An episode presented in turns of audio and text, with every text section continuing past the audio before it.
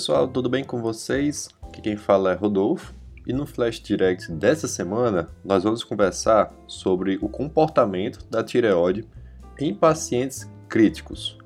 Bom, nós sabemos que a tireoide ela produz hormônios que regulam o metabolismo celular, apresentando efeitos pleiotrópicos no nosso organismo.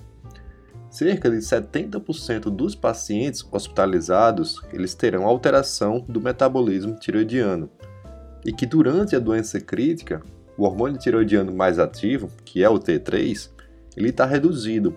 E a pergunta que fica é: será que essa redução é fruto de uma resposta adaptativa do organismo frente à doença ou seria uma consequência do estado patológico? Que a gente vai tentar conversar ao longo do Flash Direct falando um pouquinho sobre a fisiologia dos hormônios tireoidianos. A gente sabe que o T4 ele é o hormônio mais produzido na tireoide, aproximadamente 100 microgramas por dia de produção, mas que boa parte do T3, que é o outro hormônio tireoidiano, ele é resultado da conversão periférica do T4 em T3. E apenas 20% desse T3 ele é fruto da produção na tireoide. Falando sobre o T3, ele apresenta a atividade biológica 10 vezes mais potente do que o próprio T4, e as células elas apresentam mais afinidade pelo T3 em relação ao T4, gerando aqueles efeitos pleiotrópicos que nós conversamos. Por outro lado, nós temos também o T3 reverso, que ele é fruto da deiodinação do T4 e é considerado um hormônio biologicamente inativo. Quando a gente fala sobre tempo de meia-vida desses hormônios tiroidianos, a meia-vida do T4 é de aproximadamente 6, 7 dias, a meia-vida do T3 aproximadamente 1 dia, e do T3 reverso 0,2 dias, ou seja, aproximadamente 5 horas. Conversando aqui sobre as deodinases, o que são elas, né? A gente sabe que tem três tipos das deodinases, que diferem entre si pela localização da célula, distribuição nos órgãos, nos tecidos e atividades durante seu estado crítico, começando pela deodinase tipo 1 ou D1. Ela se encontra principalmente no fígado e no rim. Ela promove tanto a conversão periférica do T4 em T3, como também do T4 no T3 reverso, o hormônio biologicamente inativo. Com relação à deodinase tipo 2, ela se encontra principalmente no sistema nervoso central e no músculo, e ela é responsável pela maior parte da conversão do T4 em T3. E por fim, nós temos a deodinase tipo 3 ou D3, que é a enzima que promove a inatividade, a conversão do T4 no T3 reverso. Ela apresenta pequena atividade nas pessoas saudáveis, principalmente ela se encontra no sistema nervoso central, mas com uma grande atividade na placenta e no tecido fetal, regulando a concentração dos hormônios tiroidianos no tecido fetal e também na placenta. A gente sabe que os próprios hormônios tiroidianos eles fazem a sua regulação, modulando negativamente a atividade da D2 e positivamente a atividade da T3, ou seja, regulando a concentração do T3 e também do T3 reverso. Como é que se dá o metabolismo dos hormônios tiroidianos durante o estado crítico? A mudança nos níveis dos hormônios tiroidianos é proporcional à severidade da doença. Metade dos pacientes que se encontram na UTI eles terão níveis baixos de T3. E a sepsia, que é a grande representante dos pacientes críticos, é considerado como a doença com menor nível de T3 e aumento do T3 reverso. E quando a gente fala sobre pacientes politraumatizados, os grandes queimados, quanto maior a extensão do politrauma e da queimadura, menores são os níveis do T3 e aumento do T3 reverso.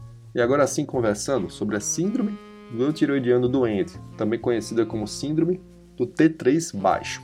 Ela é uma condição que não é totalmente esclarecida, que envolve uma interação complexa entre o eixo hipotálamo, hipófise e tireoide, as proteínas de ligação dos hormônios tiroidianos na circulação, modulação desses receptores nas células e também a atividade das deodinases. Existem vários fatores que podem influenciar no aparecimento da síndrome do tiroidiano doente, por exemplo, o tipo de doença que o paciente apresenta, como a gente citou anteriormente, a duração dessa doença, medicações envolvidas no tratamento do paciente, uma restrição calórica que o paciente possa apresentar e também a produção de citocinas inflamatórias, como por exemplo a interleucina 1, interleucina 6 e o TNF-alfa. Quando a gente fala sobre a fisiopatologia da síndrome do eutiroidiano doente, como é que funciona? Bom, nesses pacientes você tem uma redução tanto da D1, principalmente no fígado, mas também da D2. E por outro lado, você tem um aumento da deiodinase tipo 3, ou seja, você tem uma redução da conversão do T4 em T3 e por outro lado, um aumento do, da concentração do T3 reverso. Né? Isso se encontra principalmente nos pacientes mais críticos, como sepsis, grandes queimados e politraumas. E quando a gente fala sobre o TSH, como é que eles se comportam nesses pacientes? O TSH ele pode se encontrar em grande parte das vezes normal, mas um TSH que biologicamente ele apresenta uma alteração em sua atividade, provavelmente por uma disfunção hipofisária durante essa doença crítica, você tem uma redução na amplitude da pulsatilidade do TSH, na produção da adenohipófise. E também tem alguns casos já descritos que você tem uma alteração na glicosilação dessa proteína, assim como também ocorre nos pacientes que têm hipotiroidismo central. Lembrando que em alguns pacientes você também pode apresentar um TSH baixo, em virtude de uso de algumas medicações, como por exemplo a dopamina, a dobutamina, também é utilizada em muitos pacientes cardiológicos, e o uso de corticoides. Essas três medicações podem inibir a produção do TSH na adenohipófise. E especialmente o corticoide também provocam a redução da conversão periférica do T4 em T3. E quando você vai analisar a morfologia da tireoide, dos folículos, percebe-se que nos pacientes que têm a síndrome do eutiroidiano doente, existe uma redução do tamanho dos folículos tireoidianos. E como é que se dá o diagnóstico da síndrome do tireoidiano doente ou síndrome do T3 baixo? Bom, o TSH ele pode se encontrar normal ou baixo, como a gente viu em alguns casos, principalmente em pacientes mais críticos. Tanto o T4 como o T3 eles podem se encontrar baixos e cerca de 50% dos pacientes na UTI eles vão sim apresentar o T3 e o T4 baixos. E por outro lado, você vai ter uma elevação do T3 reverso. Já que você tem uma redução do T3 nos pacientes, e a gente sabe que ele é o hormônio biologicamente mais potente, mais ativo, a grande dúvida que existia era: será que vale a pena fazer a reposição do T3 nesses pacientes? Vai diminuir desfechos primários como mortalidade, tempo de internação? Será que nos pacientes com doença cardíaca você poderia aumentar o débito cardíaco sem gerar grandes efeitos adversos? Ou seja, reduzir a mortalidade, tempo de internação na unidade de UTI, enfim. E percebeu-se que quando esses pacientes você administrava o T3, não reduziu o imunotropismo ou mortalidade.